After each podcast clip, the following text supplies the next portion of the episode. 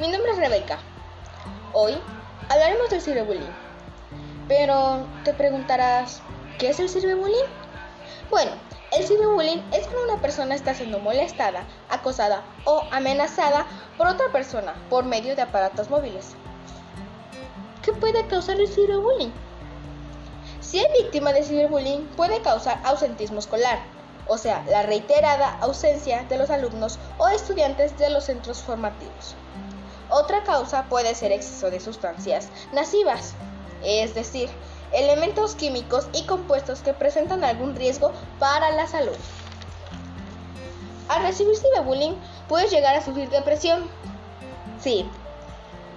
Hablamos de tener tristeza, decaimiento y baja autoestima. Y además, pérdida de interés por todo. Así que, si estás siendo víctima de ciberbullying, es mejor buscar un adulto de confianza y decirle lo que está pasando. Y así arreglar las cosas. Esto es todo por hoy. Espero que esto les haya ayudado mucho. Y si tienen problemas de ciberbullying, ya saben qué hacer. Bye, gracias.